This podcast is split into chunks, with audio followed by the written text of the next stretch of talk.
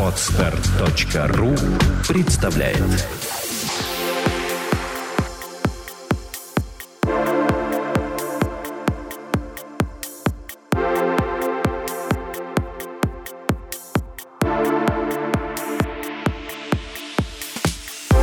Добрый день, дорогие слушатели. С вами подкаст «Психология, мифы и реальности» и его бессменные ведущие Александра Иванова и бессменный ведущий Андрей Капецкий. Здравствуйте. Добрый день еще раз. Мы вводим новую рубрику. Назвали мы ее «Разговор по душам». Мы хотим ввести рубрикацию. Она немножко изменяется. У нас больше не будет истории из практики. Мы это переведем в другую рубрику. У нас останутся блиц, у нас будет новая рубрика «Код в мешке». Это онлайн-консультация а, человека, который придет в студию и не будет знать, о чем он будет разговаривать со специалистом. Так же, как и специалист не будет знать, о чем ему будет ведать этот человек. Поэтому для обоих людей это тайна. И это будет интересно. Вторую рубрику мы вводим «Круглый стол», на котором мы будем говорить с приглашенными гостями о некоторых, с нашей точки зрения, проблемах, которые существуют и в психологии, и в здравоохранении. Различные широкие темы будем брать для обсуждения. Ждите этого обновления. Тема сегодняшнего разговора пойдет о принципиальных людях, об их принципах, об их понятии принятии принципов других людей. Вот эта вот сложная тема о понимании, что такое принцип вообще, и как его применять в жизни и в жизненных ситуациях, мы сегодня и будем говорить с Александром. Итак, Александр, кто такие принципиальные люди? Да, принципиальные люди – это наш бич, наверное. Это люди, с которыми не всегда просто общаться, потому что они своим принципам следуют даже а, вопреки здравому смыслу этой ситуации, в которой применяется принцип какой-то. И, знаете, в некотором роде принципиальность похожа на упрямство. Что касается принципиальных людей. Конечно, принципиальные люди не всегда просты в общении, потому что они очень похожи на упрямцев. Мы как-то обсуждали, Андрей, с тобой целеполагание и говорили о том, что целеустремленность – это способность удерживать какую-либо цель, даже э, несмотря на то, что по какой-то причине она не достигается. А, умение справляться со своими ошибками, с неудачами и умение удерживать цель, не обесценивать ее, а постоянно корректировать действия до тех пор, пока действие к этой цели не приведет. И результат этих действий не будет совпадать с образом цели. Это целеустремлен. А упрямство упрямство представляет собой слепое следование цели даже тогда, когда человек осознает что эта цель, например, не соответствует, что она глупая. Можно я поясню более визуализированно, да, как я люблю это делать? Человек целеустремленный что делает? Он берет лопату и начинает копать землю. Если земля очень твердая, и он не может копать лопатой, он берет кирку и начинает долбить киркой. Если кирка не помогает, он берет лом и начинает ломом. Если это не все не помогает, он идет и заказывает трактор, который выроет эту яму. Так был изобретен динамит. Да. Собственно говоря, что делать упрямый человек? Он пытается 250 раз копнуть лопатой, там, где она не может. Да, то есть он, причем, причем упрямец, он осознает, что его действия в достижении к цели или сама цель бессмысленны.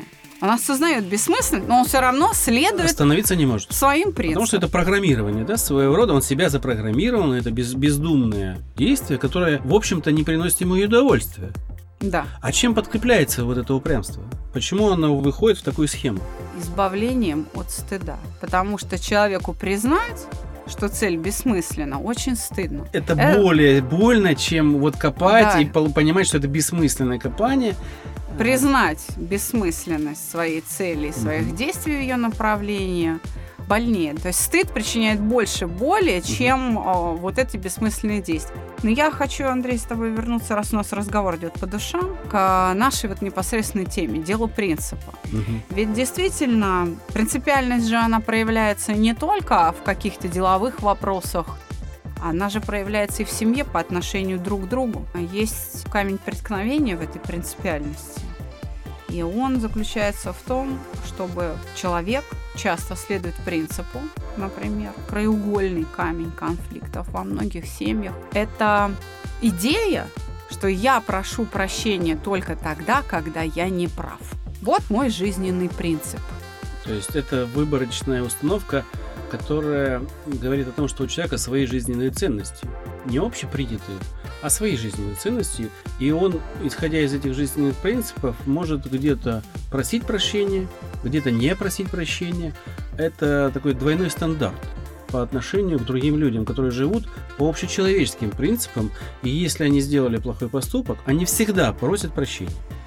Есть, э, можно это э, и в этом контексте рассмотреть. А представь себе, что два таких принципиальных встретились в одной семье. И оба следуют именно этой идее. Но будет гром и молния. Да, конфликт-то неизбежен, правда? Действительно, человек, который говорит, что я извиняюсь и прошу прощения только тогда, когда я не прав. Но не вводятся вот эти критерии, а когда он не прав. Или когда он прав. Да, или когда он прав. Он это определяет Сам. сам с точки зрения своего жизненного опыта, со, с точки зрения своей жизненной позиции, не с точки зрения общечеловеческой какой-то, общечеловеческих ценностей. А когда такой человек приходит на консультацию или когда приходит пострадавший от действий вот такого принципиального человека, то мы наталкиваемся на то, что а критерии-то этой правоты не заданы. Это только лишь ощущение того самого принципиального э, человека. Когда он считает, независимо от общечеловеческих ценностей, потому что как чаще всего звучит оправдание в этом случае? Оправдание звучит, что я на жизнь смотрю рационально, трезво, и я ничего плохого не сделал. А та боль, которая причиняется близкому человеку, она не учитывается, ее как бы не существует. Помнишь, мы на подкастах обсуждали темы об эмоциях, Мгм. об эмоциях. Когда мы говорили о вине, мы говорили о том, что чувство вины мы в состоянии испытывать даже тогда, когда мы поступаем правильно. Мгм. Да, да, помню, конечно. И когда мы просим прощения, мы просим прощения для чего? Чтобы облегчить свое состояние. А за счет чего наше состояние облегчается? Потому что другой перестал обижаться. Ну да. Да, вот когда он меня Ну, простил, принимает извинения. да, он принял извинения, он меня простил, его обида уменьшилась, мне легче. Человек принципиальный, он глух к переживаниям обиды в другом человеке. Глух совершенно. То есть он что делает? Он вступает в конфликт с близкими. Я он бы- их травмирует, Мгм. да? И что происходит? Он фактически подписывается под э, то, что называется преимущественное право на насилие. Я прав, значит, я буду делать тебе больно, потому что я прав. Это выглядит таким образом. Допустим, возьмем судью. Третейский судья, который решает гражданские дела. Да. И представим на минуточку, что этот судья у нас в семье насильник. Он дома издевается над женой, там, бьет иногда детей. Вот такой человек он. И жена подает на него в суд. И это дело приходит к нему, к судье. И он говорит, да, ответчик я, но я и судья. Ага, вот статья, которая меня может оправдать, вот это. Все, отлично. Есть такая статья, потому что он обладает знаниями, допустим. И он так бьет молоточком и говорит, оправдан. А другой человек, который пришел за ним, э, следующее дело, там человек поступает точно так же, как он, но он его может осудить. Или сказать, что вы бы не правы в этой ситуации. Вот это в нашем понятии есть двойной стандарт принципиальных людей, которые выборочно э, применяют. Очень выборочно. Да. Такие люди не могут разделить внутри себя то, о чем писалось в Библии. Богу Богова, кесарю Кесарева. Есть гражданские отношения, в которых не присутствует любовь. Вот есть внешние отношения с внешней средой, которые не строятся на принципах любви. Ну, А есть любовные отношения, близкие, в которых такие понятия, как справедливость, правота, равенство, они неприменимы. Просто они непригодны для использования. Ну, Потому что любовь, она, это, это чувство, если ты любишь своих близких, то ты можешь простить им многое, как говорят. Потому что это твои близкие. Ты можешь найти оправдание для их действий. И именно это держит родственников и, и семью в единстве. Если этого прощения нету, то семья разваливается. Совершенно верно. И вот э, раз уж у нас разговор по душам, то хочется сказать, что людям находиться рядом с человеком, который следует, например, вот тому принципу, которому я сказал, что я прошу прощения лишь тогда, когда я прав, очень тяжело. Это люди, которые осознанно вступают в конфликт с семьей и каждый раз удивляются, почему семья не хочет с ними считаться, например, проявляет неуважение, не прислушивается к их словам. Почему семья игнорирует какие-то их просьбы? Потому что они мыслят категории справедливо? Это же несправедливо. Люди несправедливы ко мне. Почему они со мной не считаются? Почему они не прислушиваются к, мо- к моему мнению? А потому что оно часто ошибочно. По отношению именно к этим самым близким людям. Как пробудить в таком принципиальном человеке те самые совестливые нотки и дать ему понять, что его любят, но пытается ему что-то сказать. А он это что-то не видит, не слышит. Он, в общем-то, похож на ту обезьяну, которая ничего не вижу, ничего не слышу, ничего не говорю. А еще мы сравниваем таких людей с лошадью в шора, которая видит путь, определяет вот эти две дощечки прибиты сбоку, и вот он видит прямую путь. Он не может векторно смотреть по сторонам, большим широким вектором. И поворачиваясь в одну сторону, он не видит, что происходит в другой стороне. Как пробудить какие-то человеческие ценности общепринятые, как ему дать понять, что его принципы не работают, потому что он из принципа отрицает, призна... ну не хочет признавать этот. Как вот решить? Показать человеку, обратить его внимание на то, что все те негативные последствия в семье, в семейном общении, которые он имеет, как раз связаны с его принципиальностью, что именно следование, точное следование своим принципам и приводит человека вот к этому неправильному результату, к той несправедливости, в кавычках, да, которую он получает. Обратить внимание, чтобы человек связал. Когда а, человек начинает говорить, что я извиняюсь только за то, что вот я, когда я не прав – а сейчас я прав, как я считаю. Вот традиционный аргумент.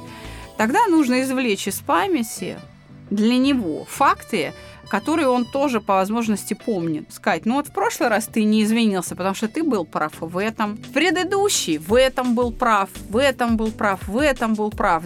Ты считаешь, что вот во всех этих случаях ты был прав, и ты за это за все ни разу не извинился. А вот теперь давай посмотрим, что за те там полгода или два года, что ты соблюдаешь свой принцип, Какое последствие ты имеешь? С тобой в семье не разговаривают, не обсуждают никакие темы, тебе не доверяют тайны, именно потому, что ты следуешь своим принципам. Именно твои принципы вызывают эти последствия. А он отрицает, что это вызывает. Ему Вы знаете, хорошо? я ни разу не встречал такого. Ему нехорошо, ему плохо. Ему плохо. И вот когда человек находится в конфликте, ему всегда плохо. И я не встречала ни разу, чтобы человек возражал. Как правило, такой момент, когда следует такая реплика с такими фактами, следует ответ, что ну если я себя предам и буду извиняться, извинюсь хотя бы один раз за это, это значит, что я говно, беспринципное, беспринципное, что я тогда вообще не достоин никакого уважения, и человек считает, что после этого он будет извиняться за все подряд, потому что это как бы ослабляет его жизненную позицию, что он в этот момент теряет свой вес и свою значимость. А то, что его поведение вот это молчание принципиально. Хотя люди часто осознают необходимость извинений, но они принципиально этого не делают. Они не понимают, что вот это его осознанное молчание воспринимается окружающими не как принципиальность, а как полное отсутствие совести. Вот этого они как раз и не видят. И вот задача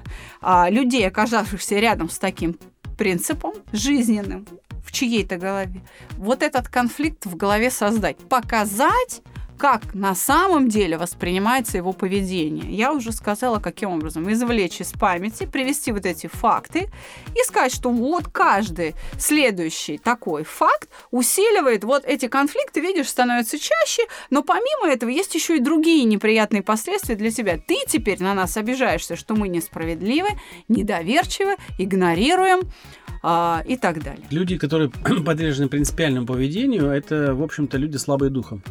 Потому что они заменяют понимание другого человека принципиальностью, которая в их глазах является силой. Хотя в моих глазах это является слабостью. Потому что человек принципиальный, он до некоторых вещей просто не додумается. Он не может быть, наверное, хорошим руководителем, потому что он не будет понимать и будет следовать только своим принципам, а не принципам, допустим, корпоративной этики. Потому что он, если будет конфликт между корпоративной этикой и принципиальностью этого человека, он не сможет работать в этой фирме. Да. А дальше возникает вопрос. Если человек все-таки глух, он не хочет слышать, он говорит, что принципиальность для него это важнее всего, даже важнее там родителей, важнее сестер, братьев, э, бабушек, дедушек, что это ваш, самая главная составляющая в его жизни. Нарушив один раз, он не будет себя считать человеком. Как быть с таким человеком? То есть что, ему нужно какой-то опыт? Потому что я замечал, что принципиальные люди иногда, видя физическую превосходство другого человека, свои принципы почему-то засовывают очень далеко. И поддаются, и очень быстро сдают свои принципы.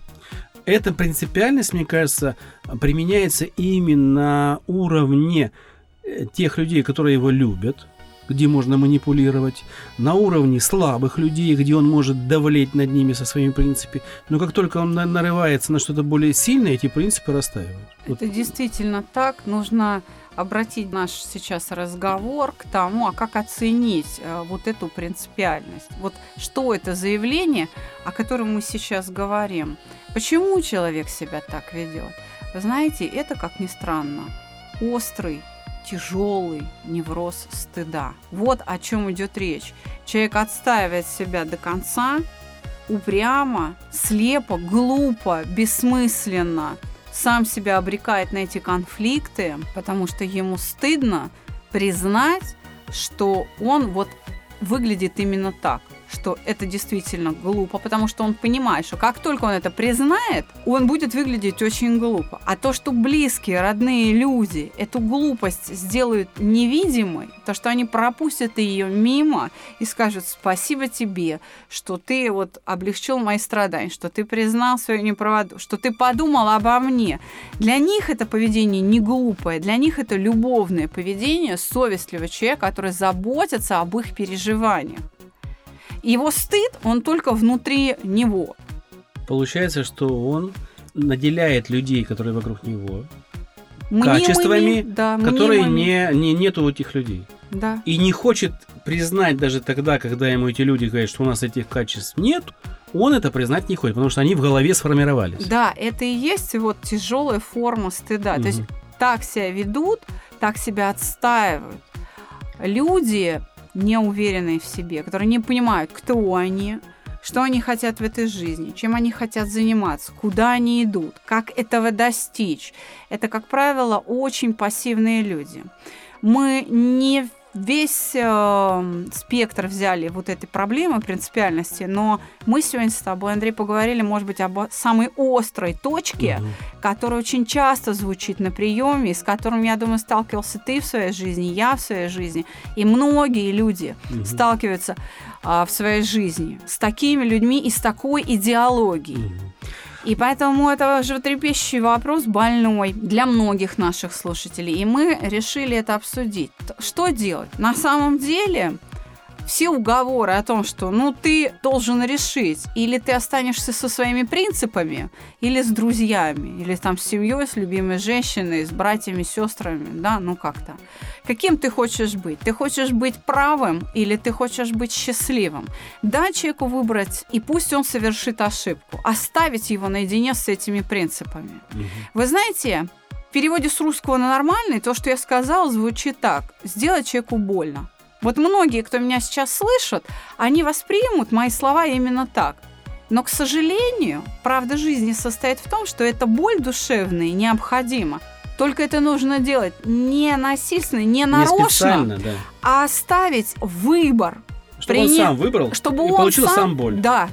Вот тогда это будет честно. Честно будет. И человек, пережив эту боль, и причем неоднократно, или длящаяся во времени 5-10 лет, он начнет осмысливать тогда свои последствия своей жизни. Ему надо начать искать выход самому. Но чтобы он начал искать выход, нужно поставить его в это безвыходное положение.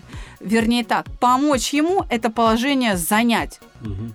чтобы не вы были источником, а чтобы только он сам был источником необходимости осмысливать свои принципы. Я еще хочу добавить из своих личных наблюдений. Я занимал очень долго руководящие посты. А, Не всегда я был фотографом и ведущим разных подкастов. Я в свое время работал очень много э, руководителем, и были у меня большие коллективы. Так вот, люди принципиальные, я с ними не боролся. Я как раз ставил в те условия, когда он получал по голове за свою ошибку. Не от меня, от жизни. Я заметил, что эти люди, а, очень ленивы, Б. Не сфокусированы. Внимание их рассеяно, потому что они находятся в постоянном неврозе. Это я уже сейчас знаю, да? Тогда я не осознавал, но я видел, что они рассеяны. Им нельзя ничего поручить, потому что они забывают простейшие вещи. Да, они не Им- могут сосредоточиться. Они не могут сосредоточиться. Собственно говоря, сам себе человек вредит. Такой человек, находящийся в таком неврозе, по своих принципах, он не может быть ответственным работником. Не Просто не может быть. Согласна. Это мои заметки из жизни, из, из собственного опыта, говорящие о том, что надо себя исправлять. Если вы считаете себя принципиальным человеком, задумайтесь на секунду, насколько эти принципы вредят окружающим. Хоть на секундочку поставьте себя на место другого человека, который рядом с вами. И неважно, кто это, ваш подчиненный, ваше начальство, ваши родные, неважно, любимая женщина или девушка, поставьте себя на, на его место и подумайте, как эти принципы могут на него повлиять. Хоть на секундочку. Возможно, это что-то в вашей голове перевернет. Мы записывались в прекрасной студии Владимира Нелюбина Moscow News. За пультом наш звукорежиссер Василий Пеньков. До новых встреч. До свидания.